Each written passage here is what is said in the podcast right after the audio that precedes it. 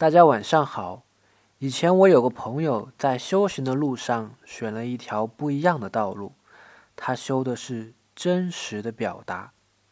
他将自己心里想的所有的念头、想法、思想，随时在第一时间就表达出来，无论周围是怎样的人，亦或是在怎样的场合，不管什么东西在他脑子里闪过，全部都要倒出来。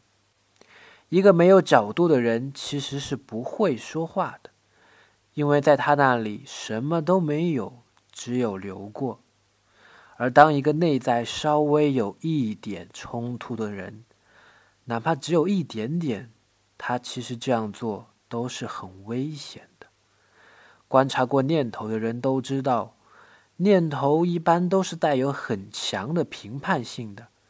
特别是那些埋藏在心底、平常难得一见的东西，一旦毫无保留的喷发，那么很多不理解的人其实都会离他而去的。所以，那是我见过的最勇敢的人了。他不仅评判着别人，也观察着自己每一个念头。今天回复“表达”两个字。表达，给你看一篇文章。